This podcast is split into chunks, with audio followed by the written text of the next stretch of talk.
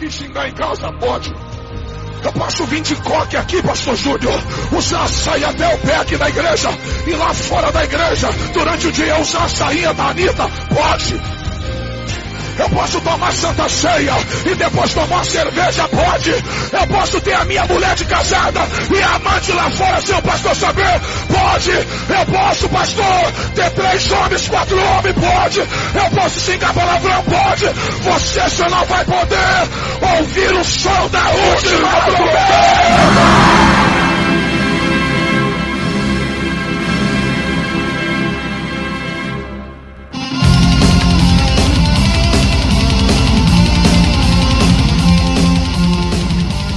Bom dia, boa tarde, boa noite, meus sobreviventes do experimento da Prevent Senior que virou esse país. Tudo bem com vocês? Atenção, é agora que o bicho vai pegar.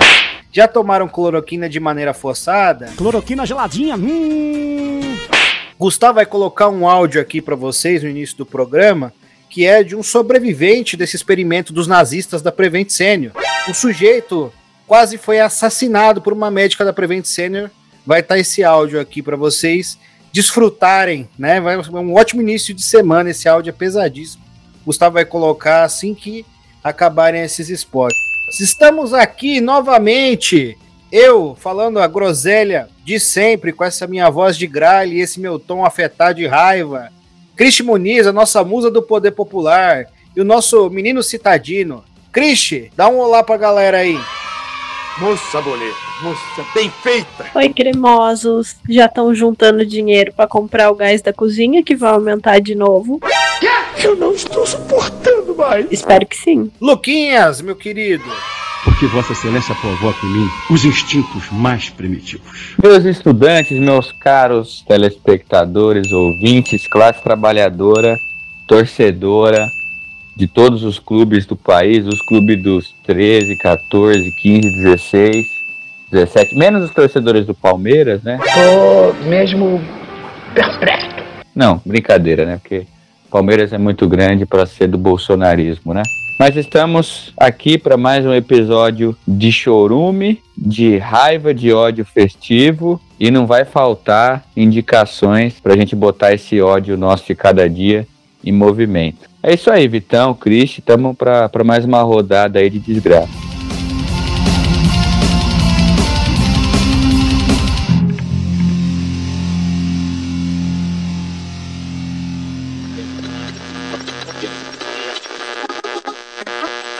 Relatei que eu estava com febre do no corpo.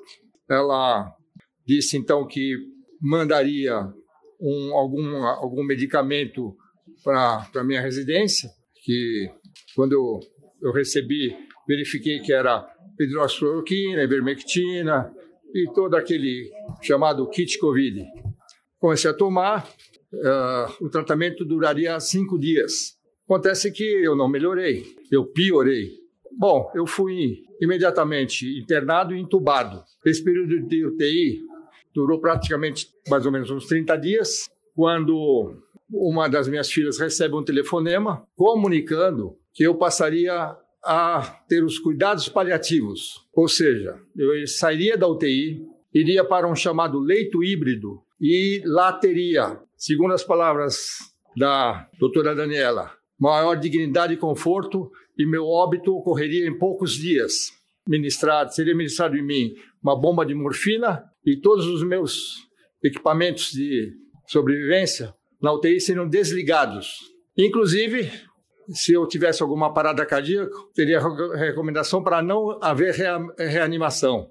Bom, felizmente, minha filha não concordou por telefone. Isso se deu por volta do meio-dia, esse telefonema. Acontece que, às 14 horas e 54 minutos, essa mesma doutora, Daniela, insere no meu prontuário o início dos tratamentos paliativos, dos cuidados paliativos sem autorização da família e diz que uh, recomenda que se desligue, não, não, se faça mais hemodiálise, não se, não se inicie mais antibióticos, e, enfim, e também não faça a manobra de ressuscitação.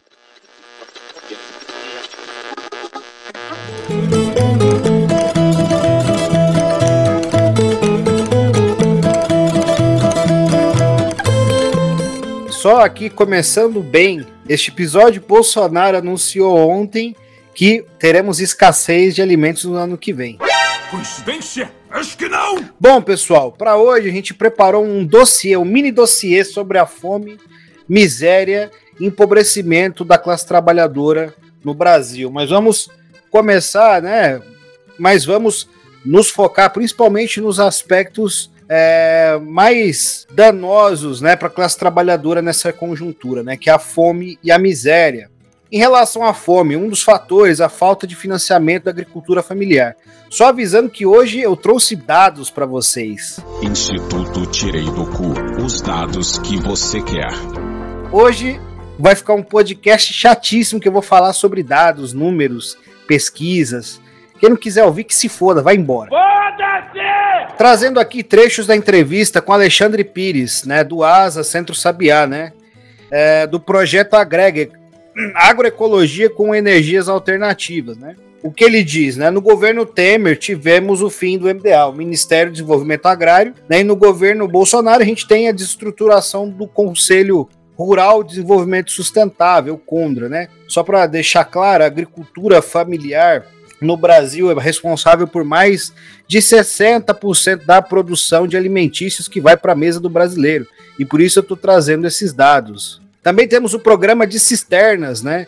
O programa de cisternas em regiões onde nós temos secas, quando as intempéries chegam em locais que não costumam chegar, né? A gente tem períodos de secas é, prolongados é, em locais onde tem plantações alimentícias e e a população não está preparada né, para isso, as cisternas ajudam, seguram por algum tempo, né? Uh, elas acumulam toda essa água durante o período de chuvas, né? Em 2021, nós não tivemos a implantação de nenhuma cisterna, então temos perspectiva de implantação na prática, né, gente? Desde o golpe de 2016, os financiamentos e as condições é, objetivas para o incentivo da agricultura familiar, da agricultura agroecológica, né, que é responsável pela maior parte de produção de alimentos do país, foi destruída. Né? A agricultura familiar no Brasil, reitero, né, produz mais de 60% da produção alimentícia. Né? Outra questão, né, a reforma agrária no Brasil, que é uma necessidade histórica e não aconteceu nem em termos burgueses, até nos Estados Unidos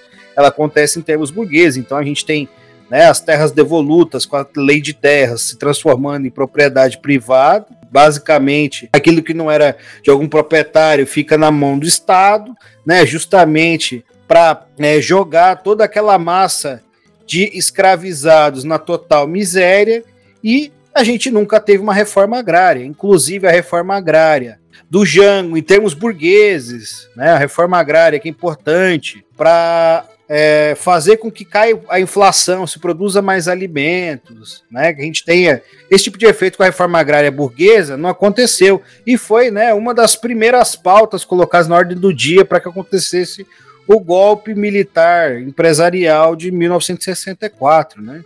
Outra questão em relação à reforma agrária e, e a questão de terras no país, nós temos uma proposta né, de orçamento do Instituto Nacional de Colonização e Reforma Agrária, que é o INCRA.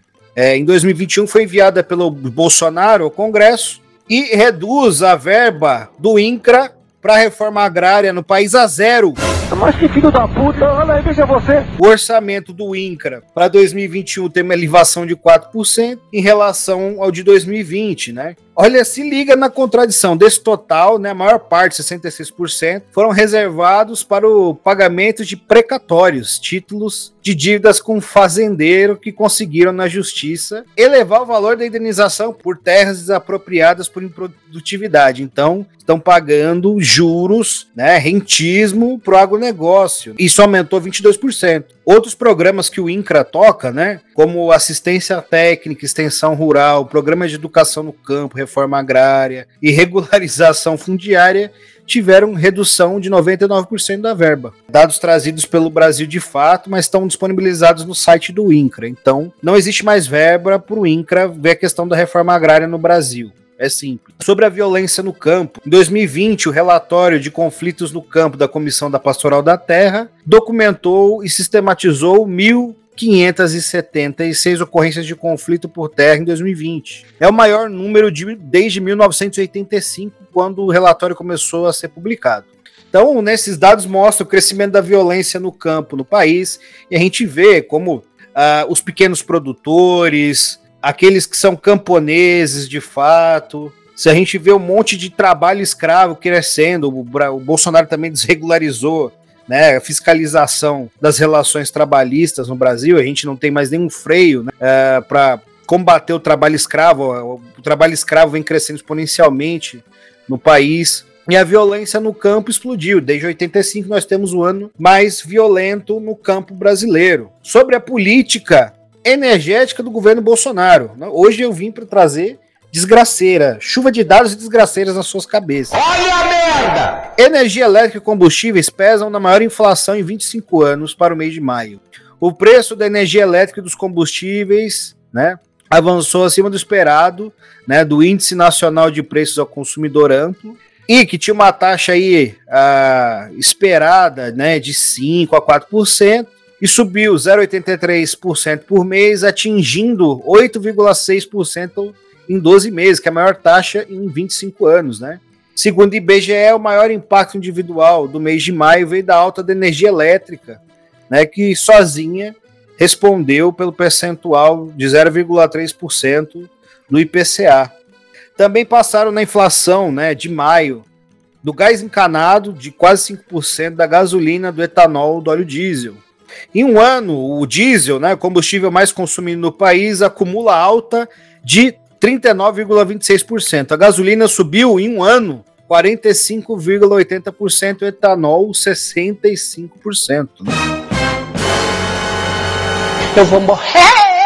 Com a crise hídrica, a bandeira tarifária vermelha no patamar 2, é o maior acréscimo nas contas do sistema de sinalização de preço, né, que foi aplicado aqui em outubro, é, a gente teve um aumento de mais ou menos R$ reais a cada 100 kWh consumidos. A gente também tem a alta do dólar, né? Segundo os dados do Instituto Brasileiro de Geografia e Estatística, o IBGE, a inflação começou a registrar um aumento gradual desde 2020 e desde então o preço do óleo de soja subiu 87%, o arroz 69%, a batata 47%, que são é, insumos principais na mesa do brasileiro, né? Arroz, batata, óleo de cozinha. Ketchup, mostarda e só. Vou trazer aqui, né? Enquanto nós morremos de fome, a população brasileira, né? Tem 120 milhões de famélicos, porque quem está na insegurança alimentar passa fome.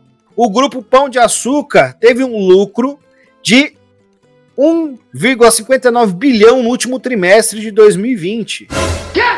teve um aumento de 58,5% em relação ao mesmo período de 2019. Já o Carrefour registrou um lucro de 935 milhões, um aumento de 47% em relação ao trimestre do ano anterior, de 2019. Bando de burguês, safado! Enquanto a população passa fome, as grandes redes de mercados registram lucros recordes. Infração da cesta básica, né?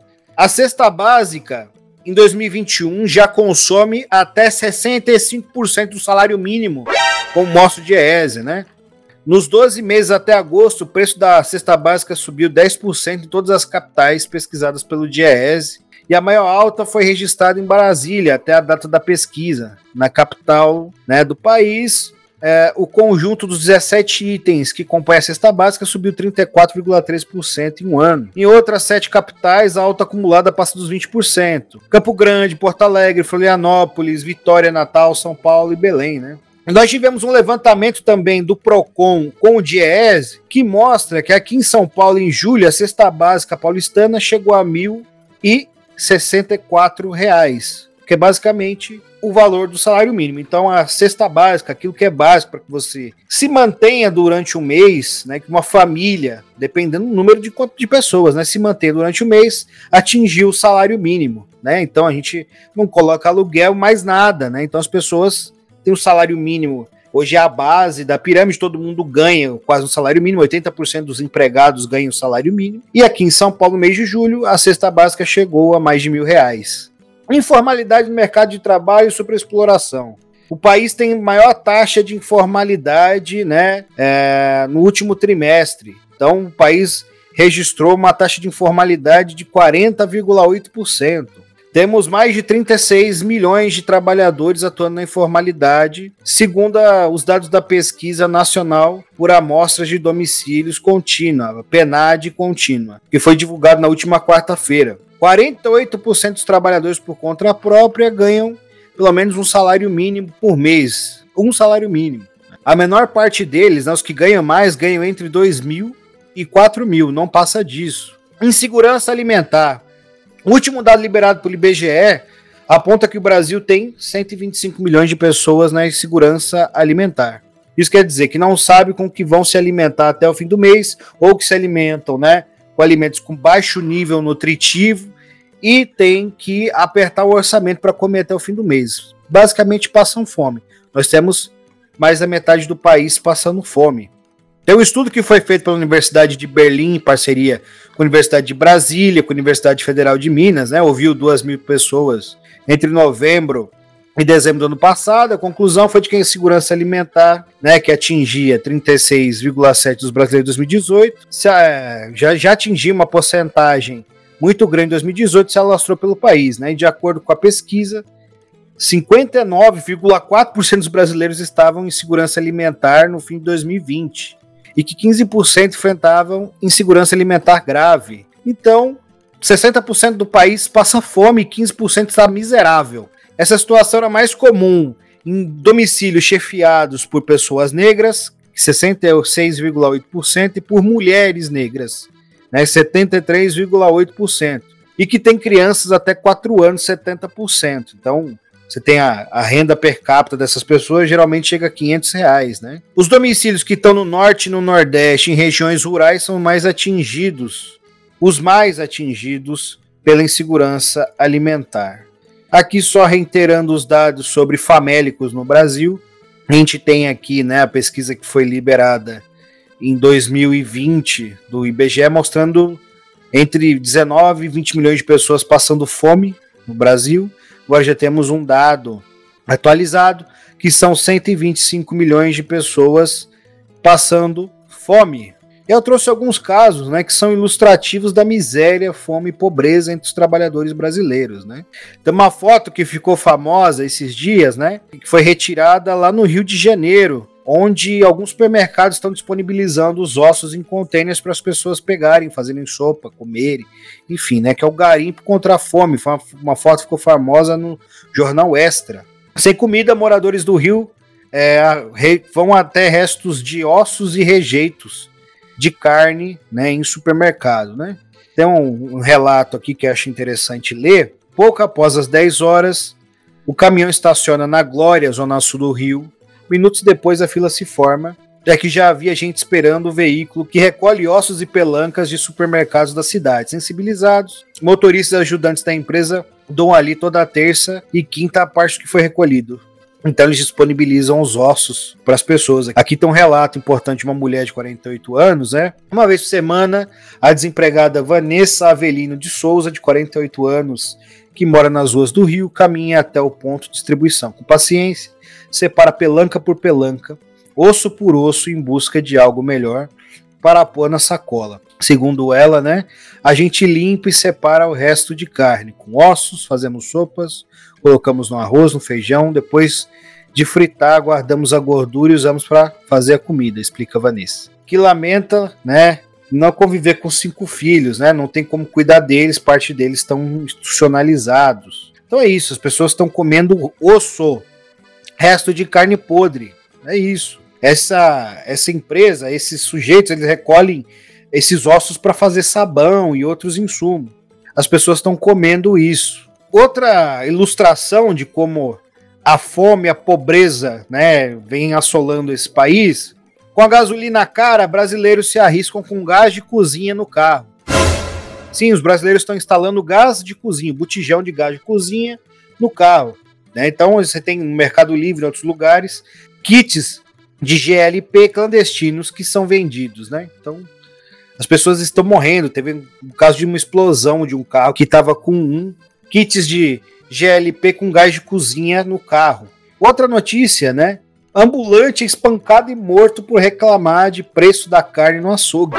O ambulante Wagner de Oliveira Lovato, de 40 anos, morreu após ser espancado no último sábado, dia 2, em Porto Alegre, no Rio Grande do Sul. A vítima foi agredida em frente a um açougue em Alvorada, depois de reclamar do preço da carne. Segundo né, o jornal Metrópolis, o delegado responsável pelo caso afirmou que o Lovato teria levado dois socos, se desequilibrado e caído no chão, batendo na cabeça. Também há relatos que o funcionário teria chutado a cabeça dele. Filho da puta! Um dos agressores disse que a vítima saiu do estabelecimento sem comprar nada e teria falado que a carne estava cara e que não era de qualidade. Então o sujeito foi assassinado por reclamar do preço da carne. Aqui em Ferraz de Vasconcelos, onde eu moro, tem um açougue que está vendendo o quilo de osso buco por 21 reais.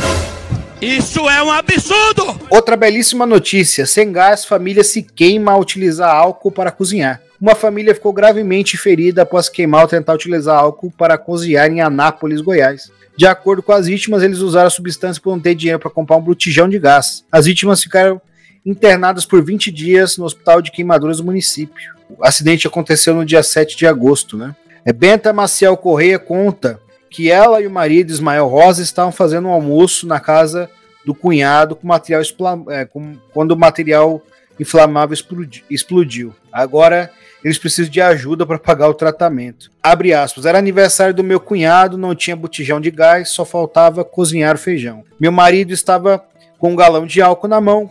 Quando coloquei o fogo com o papel, o galão explodiu, relata Benta. Hoje, o caso de uma mulher que roubou, fez um crime de bagatela, roubou uma Coca-Cola, acho que dois miojos, enfim, algo do tipo.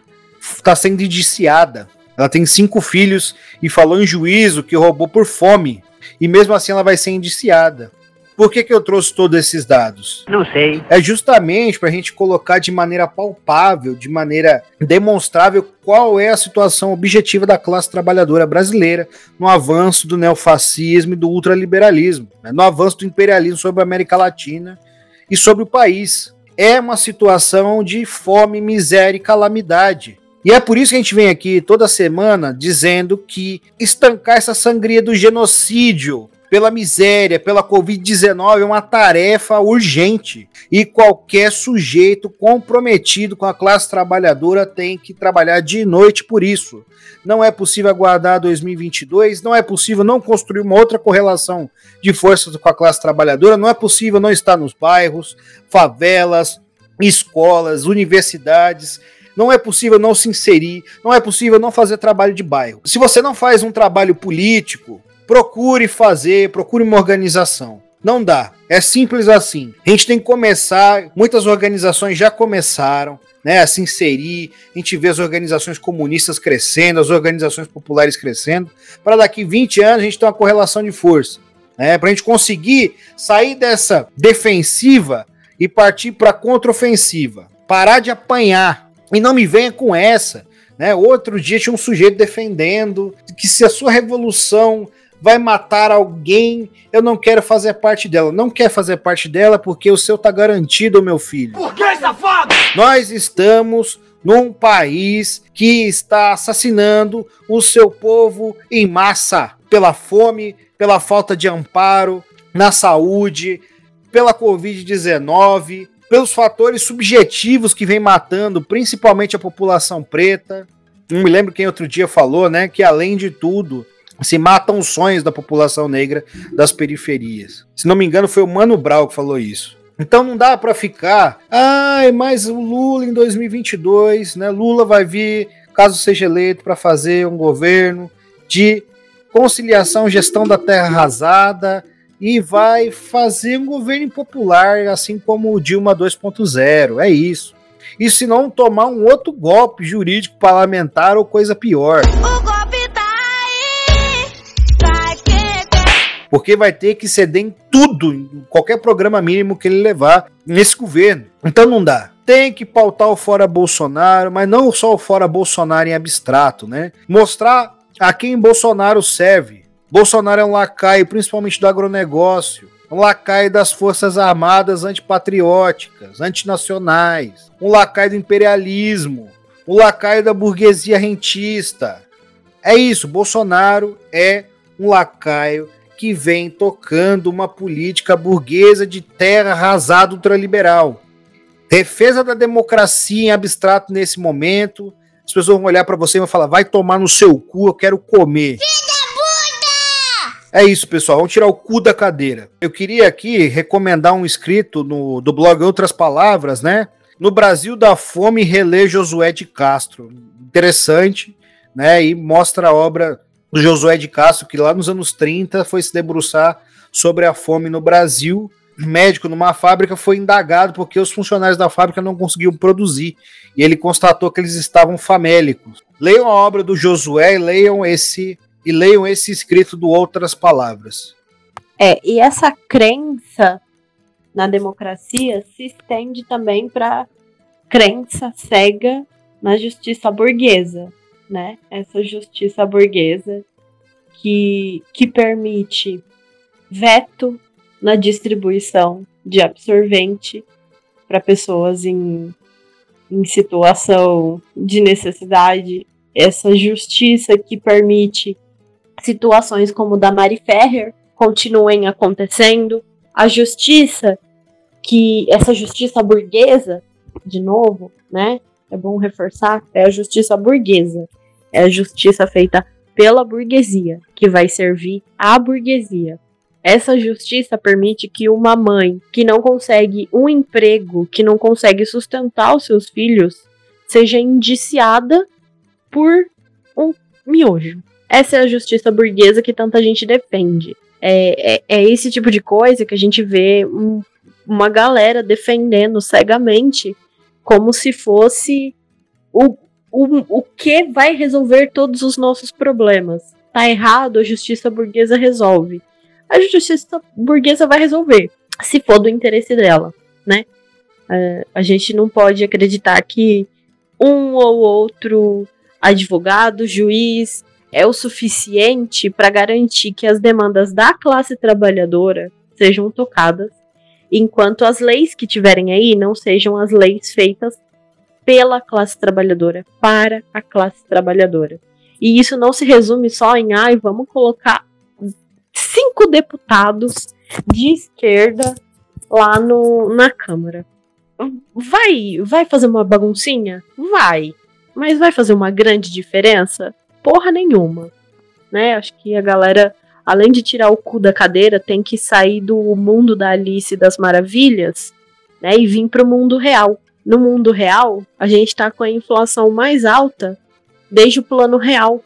A gente vai ter novamente aumento do gás, aumento da gasolina. A gente teve esses grandes anúncios aí do governo federal da criação de 2,2 bilhões de, de bicos né, no Brasil. O, governo federal está muito feliz com isso.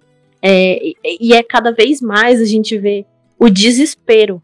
É o desespero, é isso que a gente vê. A galera não tem emprego, não consegue emprego. E mesmo quando consegue emprego, é um emprego que mal consegue pagar o aluguel, as contas, a cesta básica, como o Victor acabou de falar, né? É, o lockdown, né? Que mal e mal aconteceu, não é mais desculpa. Não existe mais a desculpa do lockdown. Porque em muitos países, inclusive países da periferia do capitalismo que fizeram lockdown, não estão sofrendo tanto. Principalmente países que levaram a sério.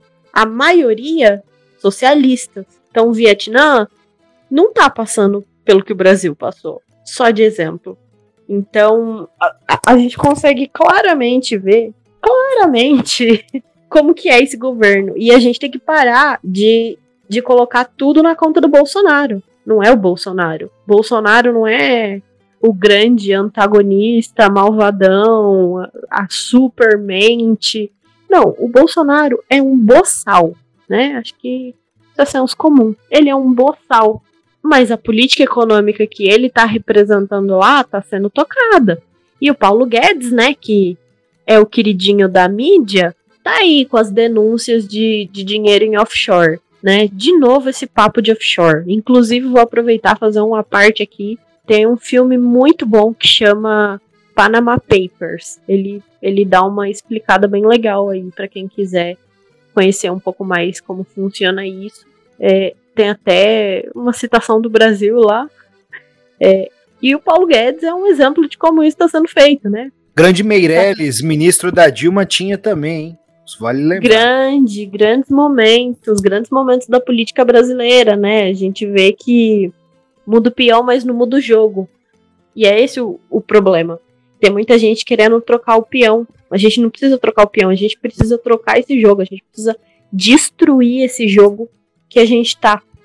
Porque é um jogo feito para acabar com o peão. E o peão é você, o peão sou eu, né?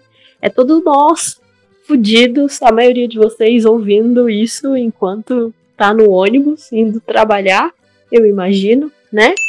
E enquanto a gente ouve que, ai, mas não tem dinheiro para distribuir absorvente. Bom, tem dinheiro para comprar cada deputado para aprovar a reforma administrativa, né? Ah, vá merda! Puta que eu pariu! Vá merda! Porque se cada um precisa de 20 milhões, porra, da onde que a gente vai tirar esse dinheiro? Tirar lá da ciência, né? Teve um corte de 90% na ciência do Brasil, né? A ciência que todo mundo fala, ah, não, a ciência é isentona. A gente tem que confiar nela. Mas na hora de defender, cadê a galera levantando a bunda do sofá para defender? Meu, sumiu! Né? Principalmente a galera aí da academia, que tem muito medo. Fala, não, eu vou, eu vou ficar quietinho que aí não mexe com a gente. O caralho que não mexe. Achou errado, otário? E aí? E agora? Agora a gente precisa de uma Uni forte, a gente precisa de uma NPG forte, mobilizada, ao lado dos seus, né? A gente precisa de, de instituições com trabalhadores, por isso a gente tem que barrar a reforma administrativa também. E é uma coisa que a minha mãe sempre falava para mim. Quem paga a banda escolhe a música. E quem tá pagando não somos nós, né? Para mim, isso é meritocracia. Essa meritocracia que todo mundo defende aí, a torta e a direito. É sobre quem paga mais. E eles vão pagar com o nosso dinheiro. Então, assim, na moral, vai tomar no cu, Paulo Guedes. Meu irmão, na moral, vai tomar no cu! Porra! Tô cansado de ver mais desgraça! Vai tomar no cu. E quem defende também. E quem não ataca também. Porque se você é conivente com isso, se você não se mexe pra nada, saca? Você não quer se organizar? Suave, não se organiza. Mas não tenta fuder o rolê, velho. Porque a gente tá lutando por todos nós. Saca? O bagulho é pesado, é difícil.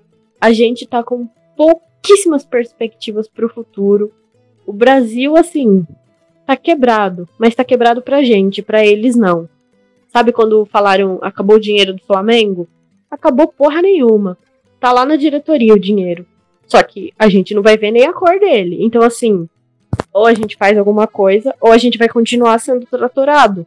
Eu tô cansada de ser tratorada, não sei vocês. Eu espero que estejam também. Se você não tá cansado de ser tratorado, você tá muito bem. Eu só queria fazer um adendo na fala da Cristi e falar para a instituição brasileira do Twitter que foi montada, consolidada, otorgada, né, passada em cartório, que é o influência comentarista da luta de classes, que passa o dia dizendo que a esquerda tem que fazer. Meu irmão, vai tomando no olhota do seu cu, vai se fuder, seu lixo. É isso que eu tenho para dizer para você. Você não sabe nada. Você não sabe de nada. Você nunca conversou com as pessoas na rua. Você nunca construiu nada. Você nunca doou seu tempo e a sua energia para porra nenhuma. Você não sabe de porra nenhuma. Seu filho da puta! Vai tomar no cu. Principalmente se você é influencer. E não faz porra nenhuma e fica o dia inteiro falando a esquerda tem que isso, a esquerda tem que aquilo. Tira o cu da cadeira e vai construir alguma coisa, filho da puta. Ah, vá merda! Puta que eu pariu! É isso. Desculpa aparecer o Olavo de Carvalho, gente. Desculpa. Esse é o momento, esse é o momento. É, eu vou, eu vou só fazer algumas indicações aí de, de leitura e pro pessoal, porque já fui bem contemplado é, pelo Vitão, pela Cristi, dizer que é importante a gente é, se organizar, procurar saídas coletivas, né? Porque somente coletivamente é possível reverter esse tipo de situação, né? a gente procurar associação de bairro, nosso sindicato, né, dar uma pesquisada aí sobre os partidos políticos de esquerda, né, movimentos sociais, que realmente é, é fundamental para a gente sair do lamaçal em que o país se encontra, né? Somente com luta e luta coletiva é possível reverter esse tipo de situação. É, sobre a questão agrária, eu gostaria de sugerir é, algumas leituras assim para a gente refletir. Primeiro, tem uma coleção muito boa da expressão popular, de oito volumes, mas procurando por aí dá para achar o PDF também, que é a questão agrária no Brasil. É, tem a questão agrária também do Karl Kautsky, né, que também dá para achar aí o PDF. E claro, ele produziu isso antes de, de virar um, um grande reformista, né, e de acabar saindo do caminho revolucionário. E tem também o programa agrário, né, é, do Lenin. Até uma edição muito boa da livraria Ciências Humanas. Acredito que ele consiga achar no, no estante virtual. É, e uma, as questões assim um pouco mais contemporâneas da conjuntura e tal, indicar o privilégio da servidão, né, do professor Ricardo Antunes, que tem uma segunda edição agora mais recente, saiu pela Boitempo Editorial, que é bem interessante. É, indicar o livro né, do, do professor Edmilson Costa também, Reflexões sobre a Crise Brasileira, e um livro do Marcelo Badaró Matos, também da Boitempo, é, sobre a classe trabalhadora, né? Classe trabalhadora é o nome do, do livro. Ele faz um apontamento histórico aí pegando a categoria marxista de classe trabalhadora, cruzando também com a situação atual. Acho que são leituras que podem contribuir para a gente entender o que está acontecendo, né? E transformar a realidade consequentemente.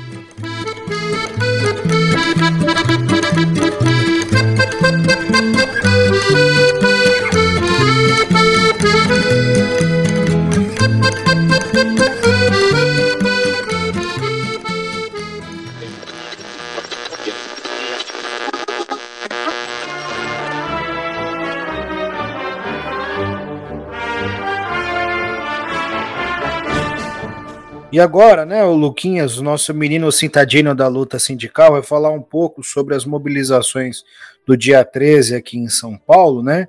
E a tentativa de se aprovar a reforma administrativa do Bolsodória e a, o Sampa Prev 2, colocado pelo ovo da serpente do Bruno na cova.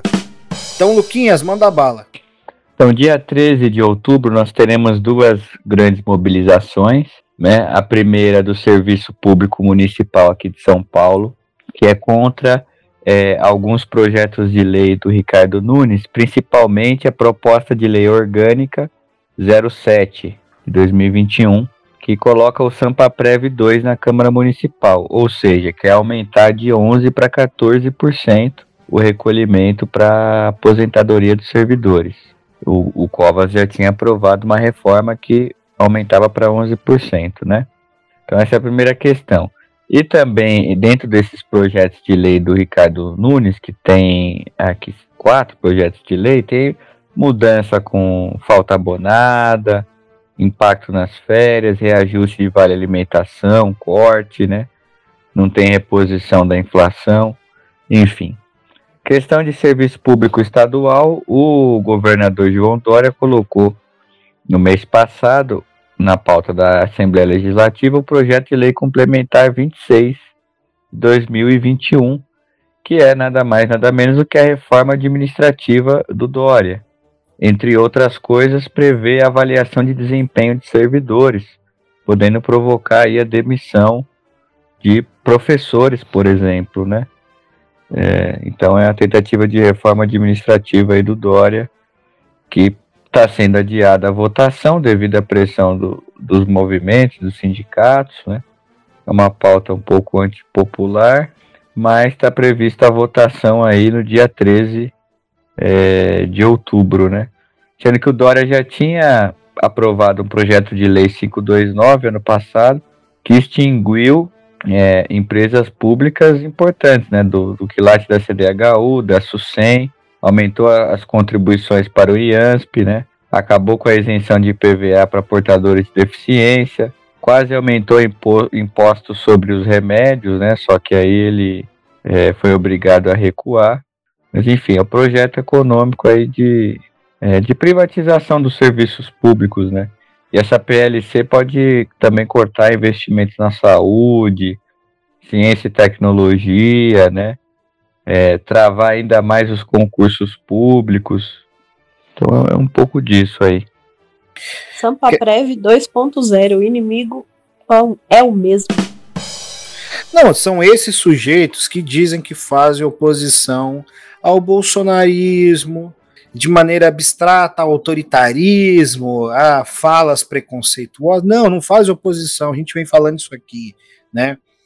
São representações diferentes da política burguesa e estão alinhadas na política econômica, nas pautas políticas estão alinhados. Né? Às vezes não expressam né, o seu fascismo de maneira aberta, né? então você não vê esses sujeitos fazendo declarações pro problemáticas, né? além da campanha que o Dória falou um monte de bobagem, tem que atirar na cabeça, tinha que, que atirar para matar, PM, etc. Mas você não vê esses caras falando bosta todo dia. Mas o projeto econômico, o projeto político é o mesmo projeto, porra. Sampa Prev, né, outra reforma da Previdência no colo dos servidores municipais. Caralho, outra reforma, vão pagar 14% agora. Já não ganham porra nenhuma, ganham muito mal. A maior parte dos servidores municipais não ganha 3 mil reais. Uma corja de facho. E o Dória querendo fazer a reforma administrativa. Isso é reforma administrativa, é o mesmo projeto do Bolsonaro. É o mesmo projeto federal. É o mesmo de deixar o servidor público na mão do político glacai da burguesia. É isso.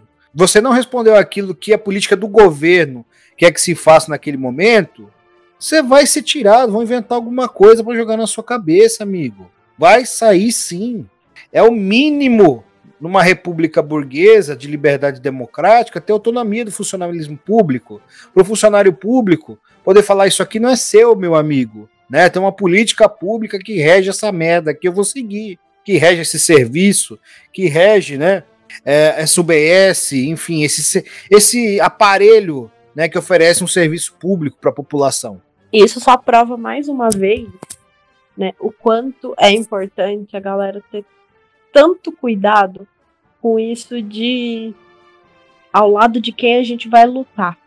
É muito importante, sim, que a gente que a gente cerre fileiras contra o Bolsonaro, né? Bolsonarismo como um todo, não só o Bolsonaro, né? Isso inclui a política econômica dele, isso inclui os ministros, isso inclui tudo.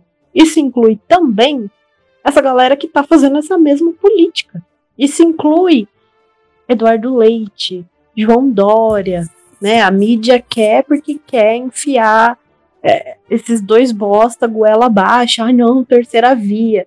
Terceira via é o caralho, é o caralho. É a mesma via, né? São só carinhas diferentes para aplicar exatamente a mesma política econômica, né? Só que uma de gravatinha com, com perfumezinho por cima e a outra não. Então, na moral, assim, é, se é para derrotar o, a política econômica bolsonarista, é para derrotar a política econômica bolsonarista, né? E isso, isso não tem que ser apertando mão de, de banqueiro, não. Inclusive, os banqueiros que ganharam um dinheirinho aí, né? Se eu bem me lembro, no ano passado, Bolsonaro soltou uma grana pesada aí pro, os bancos não quebrarem durante a pandemia. Os bancos que, como a gente viu mais cedo, lucraram pra caralho, né? Acho que algum, algum, algum episódio aí para trás, há muito tempo atrás, a gente deve ter falado sobre isso. Mas é isso, gente. É, a gente tem que derrotar essas políticas econômicas, que são as mesmas. É exatamente a mesma coisa. Então, é isso. Sampa Prev 2.0, o inimigo continua sendo o mesmo. Exatamente o mesmo. E complementando, é, o projeto de lei complementar 26, ele ainda também tem alguns outros ataques, né? Ele aumenta muito a contratação por tempo determinado, contratação de servidores temporários, limitando a 90% da remuneração do titular do cargo, coisa que não tem hoje, né? é, tem jornada de trabalho adicional com risco de demissão, também é um grande risco ao abono de permanência. Tem uma série de medidas e ataques aí é, contra o, o, funcionalismo. E o Dória querendo mostrar serviço para a burguesia paulista, né? Querendo fazer sua própria reforma administrativa. Isso aí me lembrou uma notícia, se eu não me engano, foi, foi do ano retrasado, ano passado, alguma coisa assim. Que em alguns lugares aqui em São Paulo, eu não tenho certeza se era só em São Paulo, ia ser autorizado que a galera trabalhasse dentro de, acho que era de fóruns, de forma gratuita. Tipo, a pessoa não receberia nenhum contrato, não ia receber auxílio alimentação, transporte, porra nenhuma. Ela só ia lá voluntariamente trabalhar. Então, assim, na moral, Meu irmão, na moral. voluntariamente trabalhar, pau no cu de quem sugeriu isso. Pau no cu. E sugeriram isso também para os museus, tá? Ah, não, aí não, aí ele extrapolou. Ali, mete a bala nele, mata esse danado! Não muito tempo atrás. Logo depois do bafafá que aconteceu com a Cinemateca. É, eles estão basicamente permitindo isso. Estão falando, não, vamos colocar a galera para trabalhar aqui. Dá uns troquinhos só, sabe? Vai tomar no cu. Pronto inclusive combater o voluntarismo, né? E muitas vezes até surge no meio de pessoas que a gente convive na esquerda e tudo mais. É uma tarefa essencial. Acompanhando discussões no grupo dos sindicatos professores nesses tempos, os professores estavam falando que é necessário fazer busca ativa, né? Então, o professor que tem 400 alunos, ele tem que buscar os seus alunos. Ele tem que ter um celular à parte para ficar buscando seus alunos no momento onde ele está em casa, porque esse é o momento que ele vai ter para fazer a busca ativa de 400, 300 alunos, né? Porque a gente tem que ter empatia na pandemia, não, meu amigo, não é empatia, que precisa de planejamento, de mão de obra, pessoas remuneradas, de combate efetivo à pandemia, não de empatia em abstrato, seu riponga safado. Ai, mas e a empatia? Foda-se a empatia. O professor não tem que ficar fazendo busca ativa de 400 alunos. Não é a função dele fazer isso. Essa coisa dos museus é ridículo, é ridículo sabe? O pessoal que faz museologia, que estuda museologia, faz um curso técnico em museologia, se estuda pra caralho, não é uma coisa tão simples como a galera pensa, né? Pra depois ficar trabalhando como voluntário. Voluntário é o caralho. Não eu não trabalho como voluntário. Em porra nenhuma. Eu trabalho porque tenho que trabalhar. Se eu pudesse escolher, eu não ia trabalhar, não. É, vamos parar de voluntarismo, vamos abrir os olhos, galera. Ah, porque é uma área importante, vamos fazer. Se ninguém faz, a gente vai se mobilizar, fazer de graça. Não, não é assim. Não pode ser, Lu.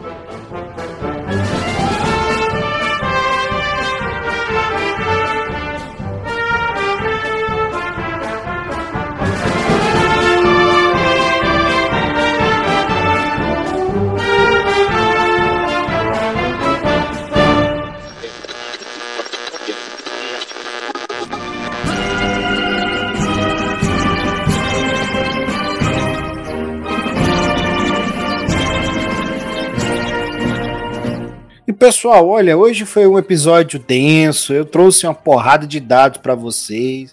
Né? A gente já deu aquela pistolada de sexta-feira à noite que a gente está gravando agora, meia-noite e 35. Só os guerreiros online, só os warrior online.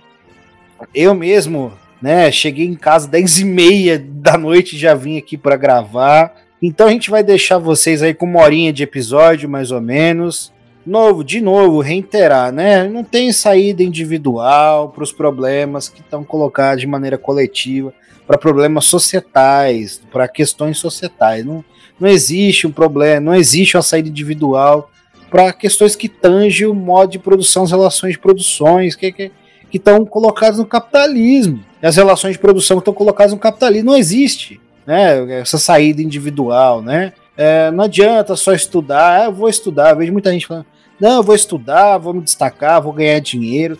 Mesmo que você consiga, um dia você vai tomar um tiro no peito saindo da sua SUV, meu amigo. Não tem esconderijo. Né? A violência social do capitalismo vai te pegar. Se você não é ultra rico, você tá fudido. A gente tá num país onde os planos de saúde fazem o que querem. Pô, a gente tá. Né, os planos de saúde todos inspirados no Joseph Mengele, matando as pessoas de propósito. Sabe? É, a gente tá vivendo a, barbárie capitalista.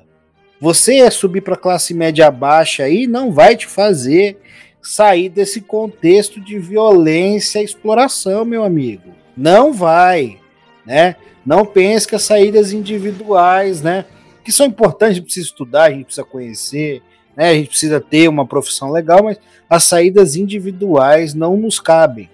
São saídas coletivas, né? Por isso a gente fala, ó, procura qualquer coisa para se organizar, partido, movimento social, associação de bairro, né? Associação de grupo, né? Então, associação corporativa, né? Alguma coisa do tipo, né? Vai, vai procurar, enfim, alguma coisa assim. Se você tá com tempo aí, né? Enfim, a gente não tem tempo, mas a gente faz, né? Se você tem algum tempo, né? Invista seu tempo nisso. Vale a pena lutar pela humanidade, né? Vale a pena lutar pelo futuro da, da humanidade, enfim, né? E por um futuro sem exploração, socialismo. E vou passar a palavra para os meus grandes camaradas. É isso aí, gente. É, às vezes se vocês ouvem a gente xingando, assim, mas o nosso ódio, ele ele tá muito bem encaminhado, ele tá destinado a uma classe, a classe opressora, que faz a gente viver nessa distopia bizarra que é o capitalismo do século XXI. Então, bora aí se organizar, porque tá dando não. Não tá dando não.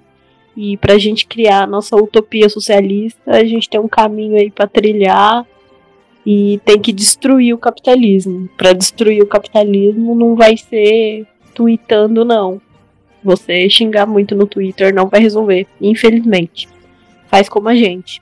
Xinga bastante de noite e durante o resto do tempo que você tem livre, você se organiza, você estuda, você organiza e faz o que for possível para organizar a nossa classe, porque é, é a única coisa que a gente pode fazer. É a única saída que a gente tem. Olha, a Cristi falou aqui em Utopia Socialista, eu queria uma União Soviética dos anos 90. Se a gente tivesse uma União Soviética dos anos 90, a gente não estaria vivendo essa barbárie, filha da puta. A União Soviética degenerada, desgraçada. A gente não estaria vivendo o que a gente está vivendo agora. É verdade. Bom, camaradas, acho que o, o sentido principal do nosso programa de hoje é, mais uma vez, a movimentação, a dor do nosso povo, né?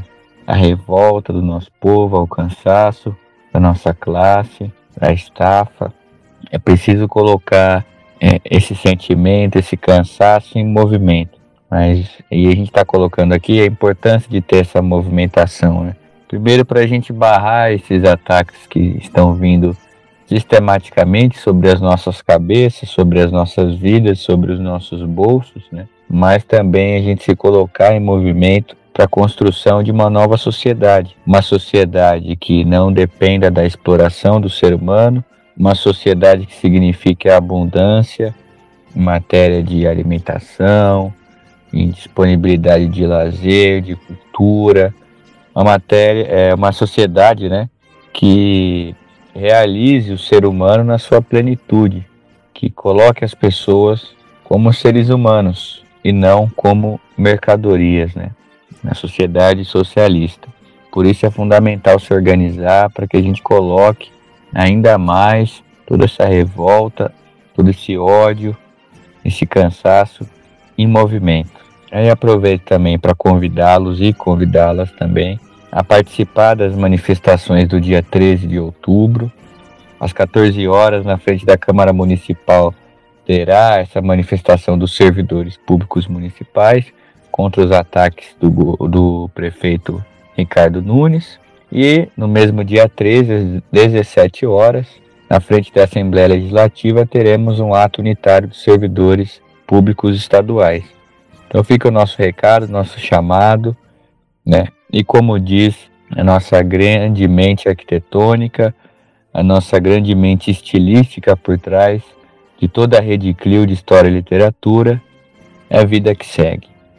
Pessoal, se vocês gostaram do que a gente disse até aqui, se vocês ouvem os outros podcasts e conteúdos que a gente produz, você deve, você tem o dever, você tem a obrigação moral, você tem essa necessidade visceral de nos financiar. Você vai até o Catarse e vai escolher uma das nossas faixas de financiamento. Você vai fazer um Pix, mandar o Pix com o pack do pezinho, um áudio definido do, de pack do pezinho pra gente com o Pix. Vai mandar aquele cashbackzinho no PicPay, aposentadoria da avó, dinheiro do aluguel, da cesta básica no nosso Pix ou PicPay.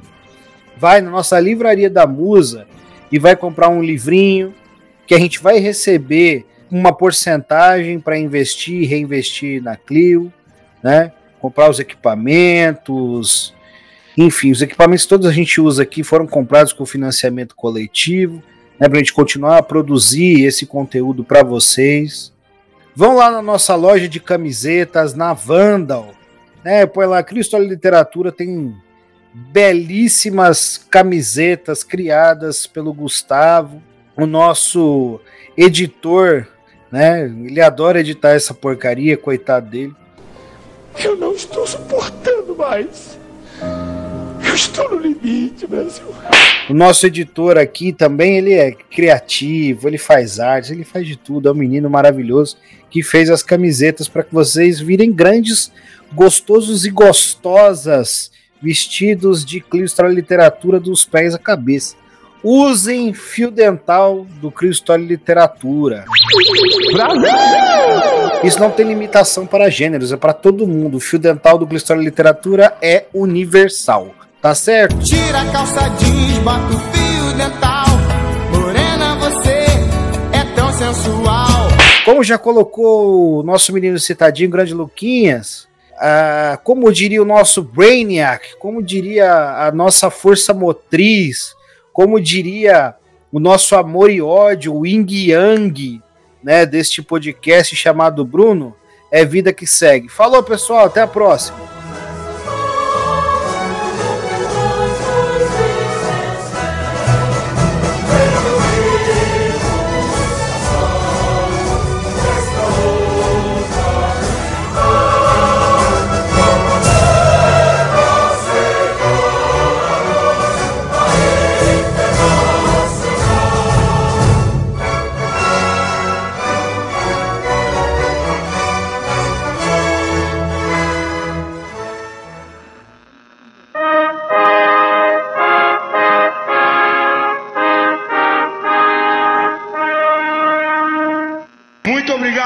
Deus, valeu. Santos!